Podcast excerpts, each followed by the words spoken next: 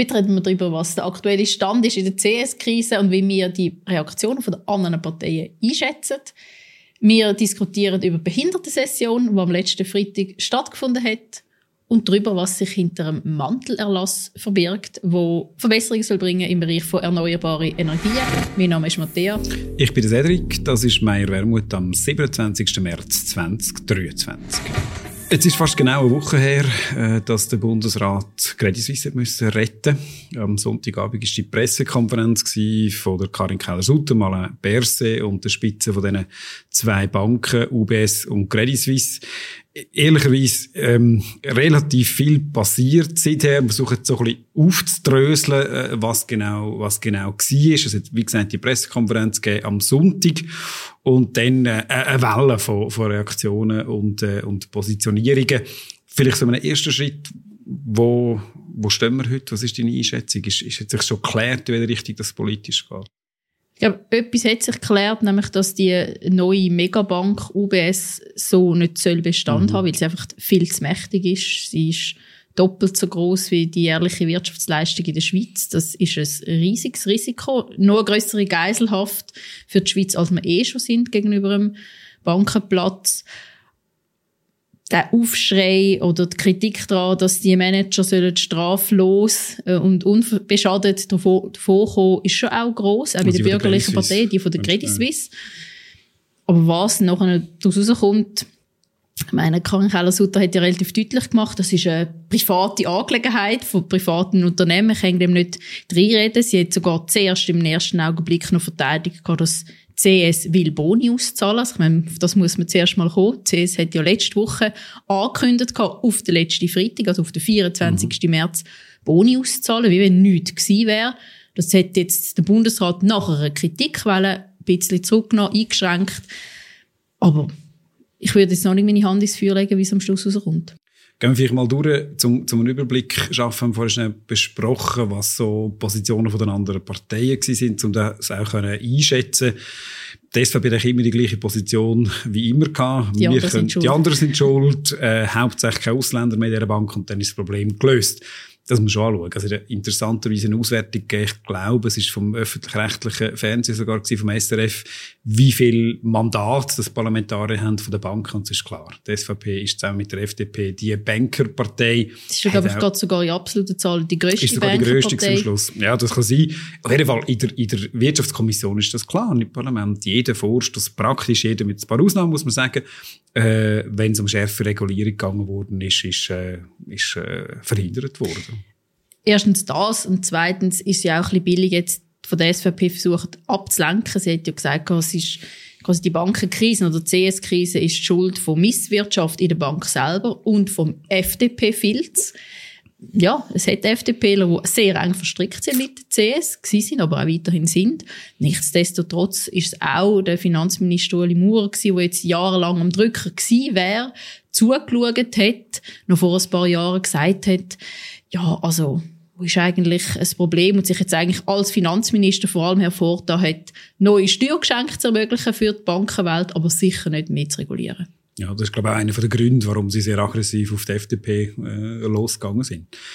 Gerade bei der FDP sind, die auch relativ schnell reagiert. Thierry Burkhardt äh, hat eine Pressekonferenz gemacht mit Teilen von seinem Vizepräsidium äh, ein paar Tage nach, dem, nach der Ankündigung, wo sie für ihre Position sehr hart umgegangen sind mit der Kritik an dem Management und den Vorschlag gemacht haben, dass man äh, die alte Credit Suisse, zumindest den Schweizer Teil, wieder rauslöst.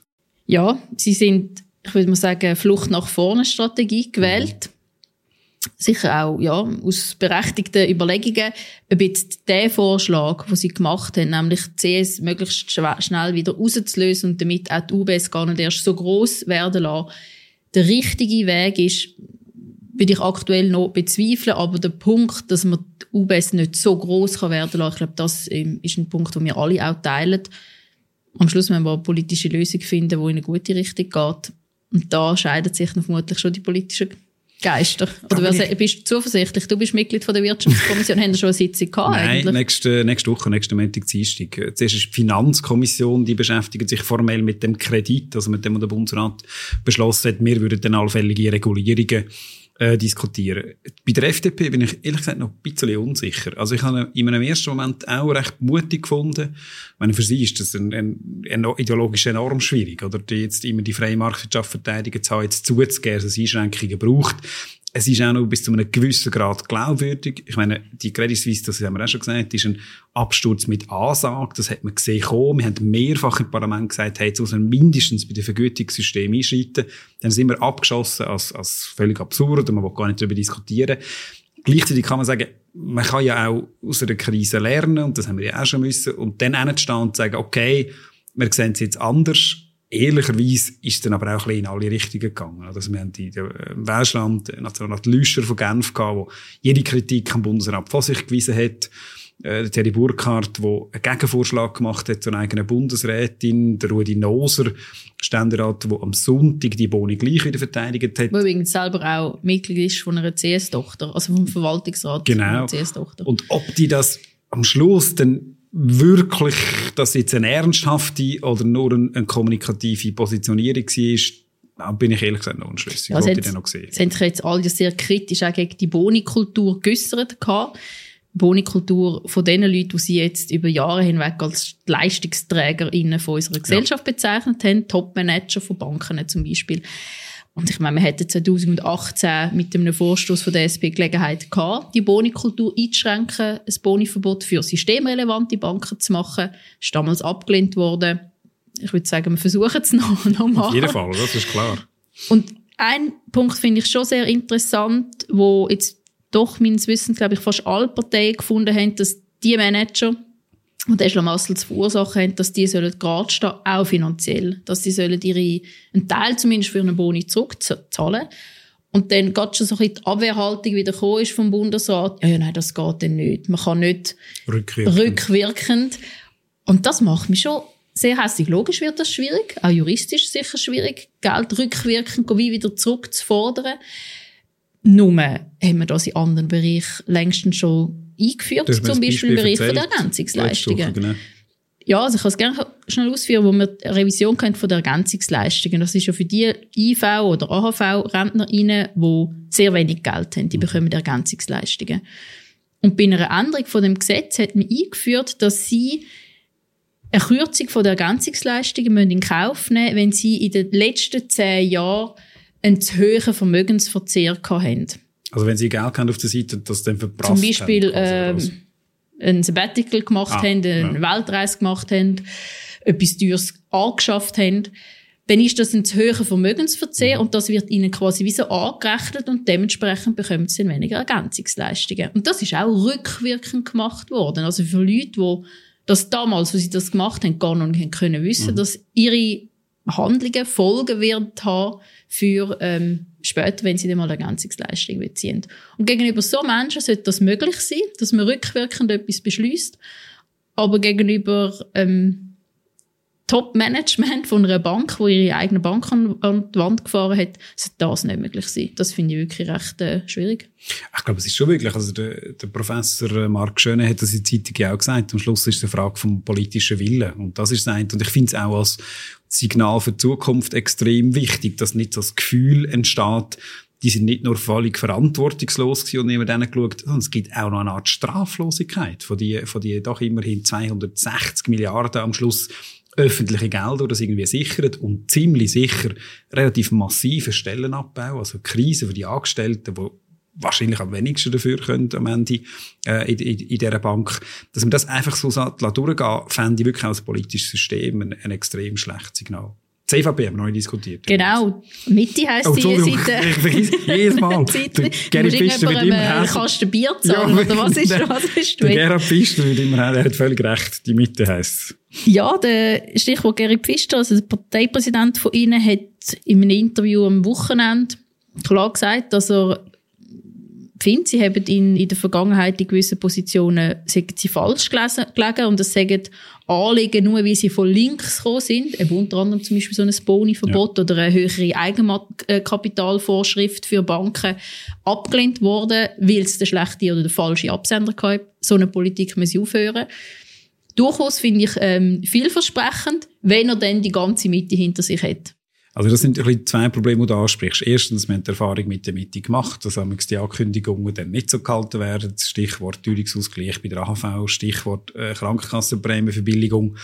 Und das Zweite ist, ich muss schon ein bisschen sagen, es ist ein kleines Déjà-vu, oder? Also wir sind ja eigentlich beide politisch eingestiegen, äh, noch bei der Jugendorganisation, der SP bei den Jusos, genau mit der ersten Bankenkrise. Äh, ja. Vor 15, 16 Jahren ist das inzwischen her, die UBS damals, wir müssen reden, retten und exakt der Speech, ja, wir haben, man muss jetzt alles ändern und es darf nie wieder mehr vorkommen und die Bonikultur und wir haben es verstanden und das neoliberale Laissez-faire ist vorbei, den habe ich einfach schon mal gehört von den bürgerlichen Parteien.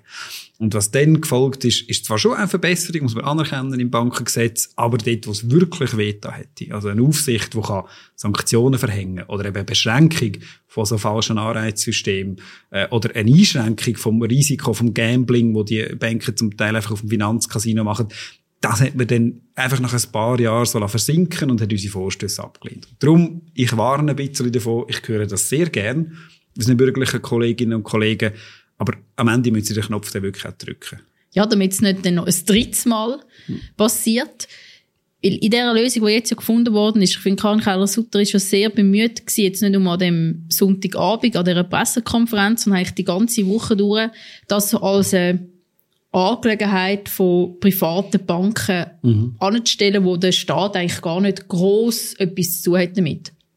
Nur Staat der Staat, sprich wir alle SteuerzahlerInnen mit 259 Milliarden Franken in der Schuld, respektive in der Garantie, was durchaus ein beträchtlicher Nachteil ja. ist. Und man kann sagen, sagen. Äh, es wäre eigentlich richtig, könnte man da ein bisschen mehr mitreden. Übrigens auch könnten wir als Parlament ein bisschen mehr mitreden. Faktisch gesehen können wir eigentlich nur noch Ja sagen oder man ja. könnte äh, die Kredit auch ablehnen, aber ändern tut sich nichts daran.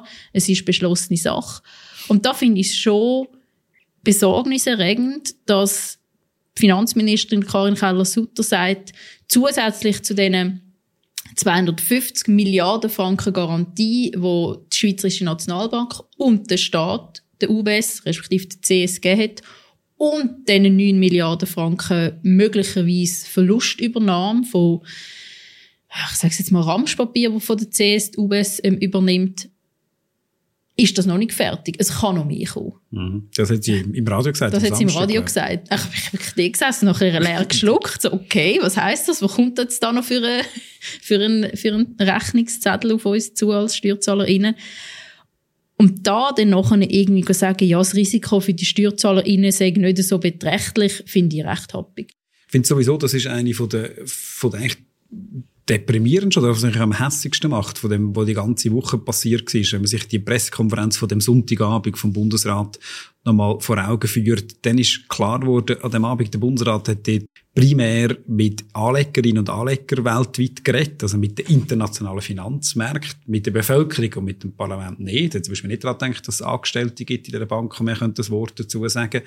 Und das finde ich, ist auch zieht sich durch den ganzen Entscheid durch. Wir haben es am letzten Montag schon gesagt, ich würde immer noch sagen, ich wage mir nicht anzumassen, ich wüsste, wie man es besser hätte können machen. Aber ich bin sehr sicher inzwischen, dass der Entscheid zumindest, dass es unter keinen Umständen beispielsweise hätte eine Verstaatlichung sein, eine vorübergehende, ist auch ein hochideologischer gewesen. Und der Beweis für mich ist, oder ist etwas sehr interessant, in der Financial Times hat der Chefökonom, und Financial Times ist jetzt auch nicht bekannt als äh, linksextreme Zeitung, im Gegenteil, einen Text geschrieben mit einem sehr schönen Satz, der abschließt und sagt, eigentlich wissen wir alle, der Bankensektor ist zwar als Privatsektor verkleidet, aber übernimmt so eine wichtige öffentliche Funktion, das ist in der Realität ein Teil vom öffentlichen Dienst. Wir müssen sie sowieso retten, weil wir können es uns gar nicht leisten, dass die Kredite ausfallen, dass wir unsere Lohnkonti entsprechend nicht mehr haben. Und wenn wir das gemacht hätten, dann wäre es klar geworden. Also man allenfalls den ganzen Bankensektor müsste auch neu organisieren, damit eben das, das Private mit öffentlichem Geld am Schluss gesichert werden und können machen, was sie wollen, dass das nicht passiert. Und das finde ich etwas vom, vom mühsamsten, dass so viele Fragen unklärt sind, dass es intransparent daran gelaufen ist und dass es auch, äh, was jetzt aufgeleistet ist, zumindest wenn es nach dem Bundesrat geht, so die fundamentalen Fragen, du hast gesagt, wie gefährlich ist die Megabank, ziemlich auf die lange Bank geschoben werden. Also ich glaube, da müssen wir auch einhaken. Ja, wir werden ja in zwei Wochen, ist das, drei 12, Wochen? 11. 12. 11. 12. April eine Sondersession haben, wo wir übrigens auch ja. als SP ins Leben gerufen haben oder eingefordert mhm. haben. Nur werden wir dort die Vorlage haben, nämlich den Kredit oder die Kredit nachträglich können zu genehmigen. Mhm. ist eigentlich schon ein bisschen ähm, schwierig, dass man nur noch Ja kann sagen mhm. zu so einem Mega-Deal, ohne irgendwelche Bedingungen stellen. Wie siehst du das? Das ist sehr, sehr unangenehm. Also es gibt das äh, System, muss man vielleicht kurz erklären, wenn der Bundesrat äh, außerordentliche Kredit muss beantragen, das ist ein Nachtragskredit, dann muss er durch die sogenannte Finanzdelegation, das ist, äh, ich glaube, eine sechsköpfige, korrigiere mhm. mich, äh, Delegation, die zusammengesetzt ist aus also zwei Finanzkommissionen von Ständerat und Nationalrat die müssen das genehmigen. Ehrlicherweise, die Chance, dass die Nein gesagt hätten, die, was hätten sie machen Die sind kurz gefragt worden, wenn die dafür sorgen, dass du Credit Suisse untergeht oder nicht. Ja, also jedes Verständnis. Die müssen das genehmigen und ab dem Moment ist das Geschäft gelaufen. Formal juristisch muss das Parlament jetzt die Kredite noch behandeln, aber du hast es richtig gesagt, das ist rechtsverbindlich unterschrieben. Darum glaube ich auch, was für uns extrem wichtig ist, man muss jetzt sehr schnell die politischen Weichen richtig stellen, damit die Fragen, die entscheidend sind, mhm. geklärt werden. Also muss ein Bundesrat wahrscheinlich Aufträge mitgeben an dieser außerordentlichen Session. Ja, Aufträge mitgeben, dass sie wirklich dafür sollen alles Rechtliche tun, damit man kann rückwirkend Regress nehmen auf die Manager, die Millionen abgesandt haben, obwohl die Credit Suisse damals schon Verlust geschrieben hat. Oder eigentlich Milliarden abgesandt ja. haben immer insgesamt, obwohl Credit Suisse schon Verlust geschrieben hat. Zweitens dafür sorgen, dass die Megabank nicht so eine große Bank bleibt. Also das Risiko einfach minimieren ja. für alle. Und das macht man unter anderem auch mit einem Boniverbot.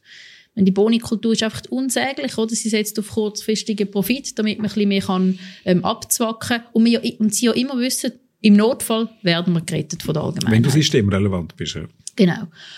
Und drittens sicher auch schauen, was machen wir mit den Angestellten, die jetzt vielleicht ihren ja. Job verlieren.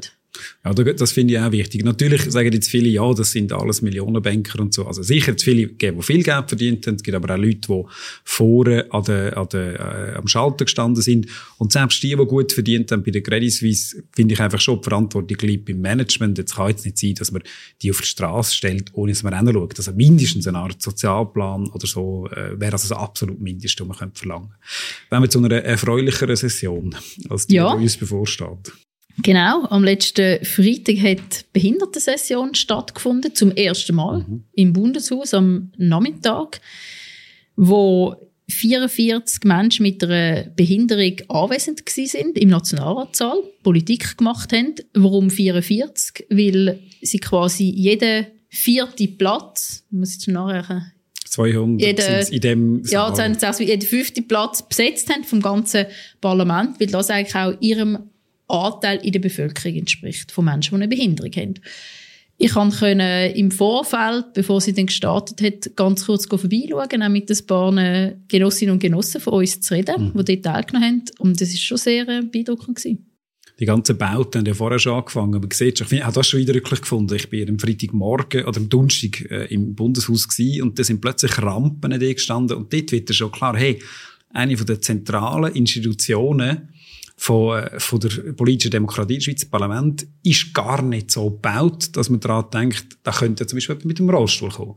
Und das ist mir schon eingefahren, dass man gesagt hat, oh, äh, die, das, der Anspruch, den die Behindertensession vor allem ins Zentrum gestellt hat, hey, nehmt uns mit als gleichberechtigte mhm. Teil der Gesellschaft, lasst uns dort mitreden, bauen der Gesellschaft und ihre Institutionen, ihren öffentlichen Verkehr so, dass wir teilnehmen können. Passen auf, dass nicht die Gesellschaft uns behindert eigentlich. Das ist mir schon eingefahren, auch für uns selber, ehrlicherweise, auch als politische Partei muss ich ganz ehrlich zugeben, äh, habe ich das glaube ich auch nicht immer oder haben wir das auch nicht immer auf dem Radar, dass wir versuchen, Möglichkeiten zu schaffen, wo Menschen mit einer Einschränkung und mit einer Behinderung könnten, äh, könnten teilnehmen. Das ist wirklich, ich glaube, das ist ein Anliegen, das extrem ja, ja. ernst nehmen. Sie haben ja dann im, auch im Rahmen von dieser Behindertensession eine Resolution ja. oder eine Präambel ähm, verfasst, wo ich finde wirklich, sie etwas sehr gut auf den Punkt bringen. Ich will lese schnell daraus vor. Die Verfassung verspricht uns Rechtsgleichheit durch sichtbare und vor allem auch unsichtbare Hindernisse verunmöglichen uns Chancengleichheit. Dies ändern wir jetzt, denn wir sind viele. Was ich wirklich recht äh, einen bemerkenswerten Beitrag finde oder ein äh, Kommentar, wie es wirklich heißt, sie sind ein gleichberechtigter Teil von unserer Gesellschaft. was auch die politische Teilhabe soll sein, aber Gesamtgesellschaft, ich sage jetzt mal die vier Fünftel, die vielleicht nicht mit einer Behinderung leben, hindern sie daran. Mhm. Mit ganz vielen, in ganz vielen Momenten. Ein Beispiel, ich hatte mit einer jungen Frau reden, die sehbehindert ist, stark sehbehindert, die studiert.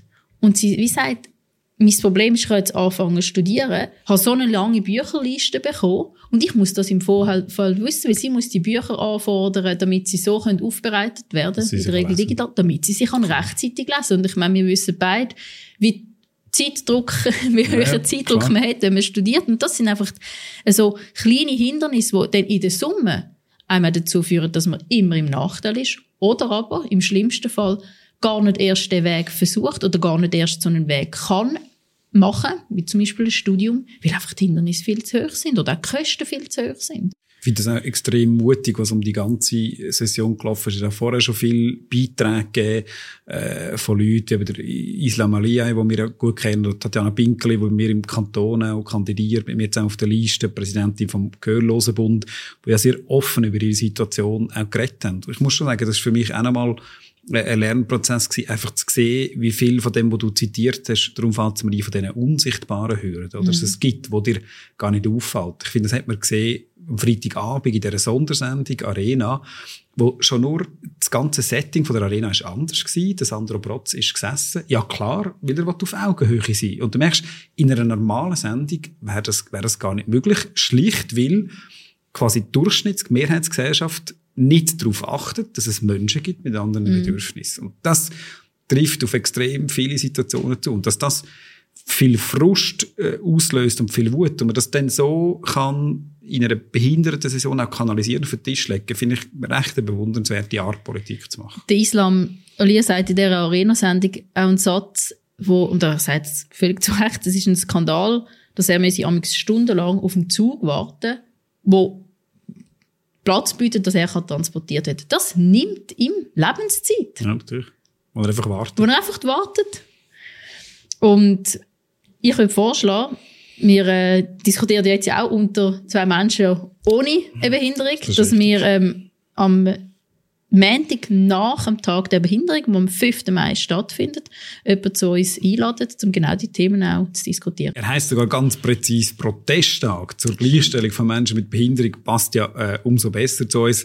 Und ehrlicherweise ist das ja auch die zentrale Botschaft und Forderung von dieser Session, dass man gesagt hat, hey, redet nicht über uns, sondern redet, redet mit uns. Und man muss ehrlicherweise sagen, wir haben jetzt auch über Menschen mit Behinderung geredet.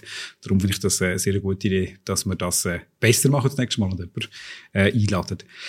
Äh, drittes Thema, das wir noch wechseln. Wir haben noch den berühmten Mantelerlass äh, im Parlament besprochen in der Session. Wir haben eigentlich vor einer Woche schon darüber reden aber dann ist Credit Suisse dazugekommen. Ist jetzt vielleicht gleich noch wichtig, dass man da doch Fortschritt im klimapolitischen Bereich äh, nochmal schnell aufnimmt. Genau, der heisst Mantelerlass, nicht weil er irgendetwas mit Kleider oder Kleidervorschriften zu tun hätte, sondern weil er mehrere Gesetze wie umfasst und quasi wie so ein Mantel über verschiedene Bereiche ist.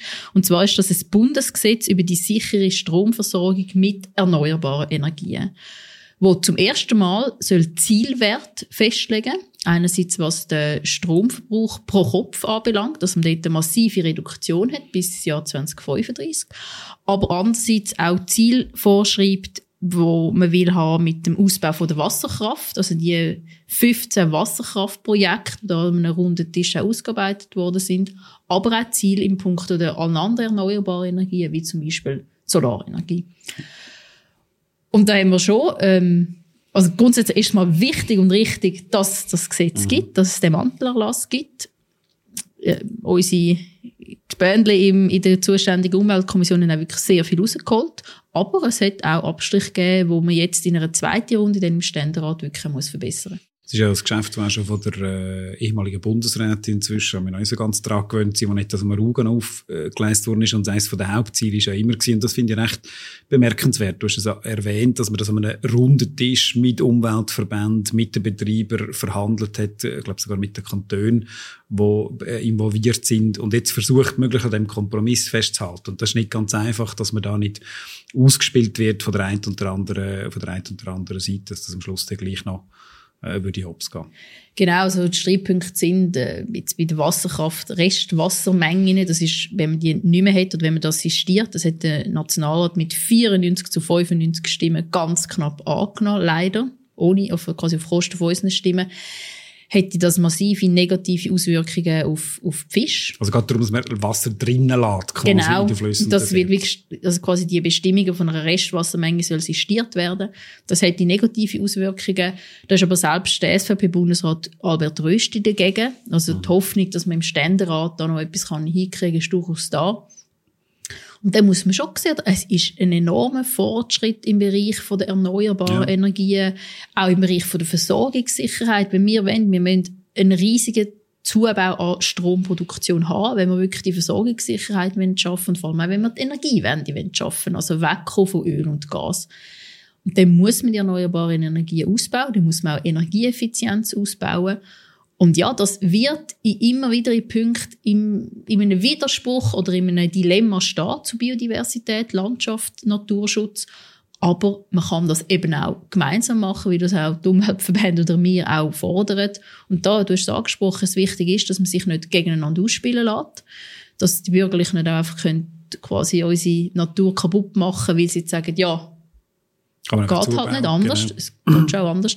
Aber das Ziel, dass man so einen Mantelerlass hat und dann auch durchbringt, ich glaube, das ist geil. Wenn man es noch einbettet, finde ich, in Gesamtsicht ist es schon noch beeindruckend, mit allen Abstrichen, hast du gesagt, was, was das Parlament ja auch immer macht. Aber wir sind die Legislatur, also die vier Jahre Parlament ja gestartet mit einer heftigen Niederlage beim CO2-Gesetz. Kann man diskutieren, was ist falsch, was ist schlecht dran gewesen, muss es einfach zur Kenntnis nehmen. Und dann ist es uns gleich gelungen, äh, mit relativ viel Arbeit, also uns, vor allem unseren Leuten in den zuständigen Kommissionen, ein Programm aufzugleisen, das für schweizerische Verhältnisse doch recht beeindruckend ist. Klar, die Ukraine-Krise, und das ist tragisch, hat es das gebraucht, hat mitgeholfen.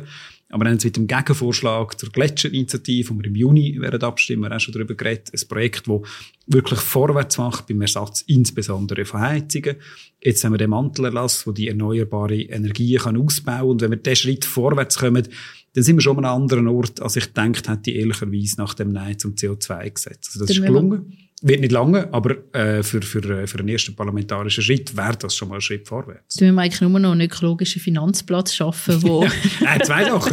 Nein, aber das so... ist durchaus auch relevant, ja, dass die Schweiz natürlich. einen ökologischen Finanzplatz hat, auch weltweit gesehen, wir unseren Beitrag können leisten zum äh, Klimaziel zu erreichen. Und dann haben wir auch zwei Projekte offen. Also einerseits unsere Klimafonds-Initiative, kann man übrigens immer noch unterschreiben, online, wo sagt, bis zu maximal einem Prozent vom Bruttoinlandprodukt äh, zur Verfügung stellen für den weiteren Ausbau noch von Solarenergie insbesondere, aber auch von öffentlichen Infrastrukturen Geld zur Verfügung stellen, damit es vorwärts geht, damit man eben zuerst ausbaut und nicht zuerst quasi mit Vorschriften kommt und dass man wirklich kann sagen, es gibt eine Perspektive für bessere Arbeitsplätze, für Jobs und das Dritte, wie du gesagt hast, sind wir jetzt auch dran, in einer breiten Koalition zu sagen, okay, unsere grosse Verantwortung ist auch, dass der schweizerische Finanzplatz endlich grün wird und nicht weiter mit Investitionen in die Umweltzerstörung aktiviert. Und dort probieren wir parlamentarisch vorwärts zu kommen. Und wenn es nicht geht, ja, dann braucht es halt auch dort eine Volksinitiative. Ja, die Arbeit geht nicht aus, auch nee. im Energiebereich.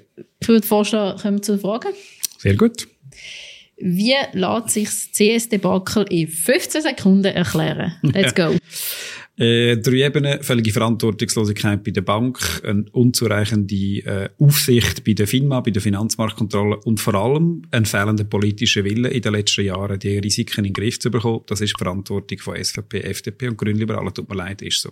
Warum gibt es in der Schweiz kein Heimwegtelefon? Ich nehme an, die Fragestellerin oder der Fragesteller hat die Institution gemeint, wo insbesondere als Frau man kann anrufen, wenn man allein heimläuft, wahrscheinlich meistens am Abend, um sich nicht unsicher unsicher und allein fühlen. Ja, ich habe das auch schon gemacht, einer Freundin angerufen, wenn ich mich eben genau unsicher und allein fühle, wenn es dunkel ist. Ich glaube, keine Frau ähm, hat das noch nie gemacht. Aber es gibt natürlich Situationen, wo man das gar nicht kann. Einfach niemand hat da, wo man kann telefonieren und da macht das absolut Sinn. Andere Länder haben das übrigens auch schon. Was passiert gerade in Frankreich? Das ist ziemlich beeindruckend. Millionen von Menschen sind auf der Straße, um gegen eine Reform vom Rentensystem protestieren, das das Rentenalter aufhebt. Man muss wissen, die Franzosen haben sehr harte Lebensbedingungen zum Teil und das ist absolut untragbar und ich hoffe, äh, sie bekommen recht am Schluss. Wäret ihr auch aggressiv, wenn ihr Zeit auf Twitter verbringt? Aggressiv finde ich jetzt, glaube ich, wieder der falsche Ausdruck, aber ich finde es einfach wahnsinnig deprimierend. Also egal, was ich schreibe, kommen irgendwelche Haters, die irgendetwas kommentieren. Also selbst wenn ich etwas Lustiges oder Herzliches schreibe, also ja, es ist jetzt nicht irgendwie viel gute Stimmung dort. Warum gibt es oder hat es so viel Missbrauch in der Kirche gegeben? Ich glaube, es ist nicht an sich Kiel in dem Sinn ein Problem, sondern jeden Ort, wo es Hierarchien gibt, wo jemand kann eine andere Person unter Druck setzen und die Situation ausnutzen, vor allem Männer.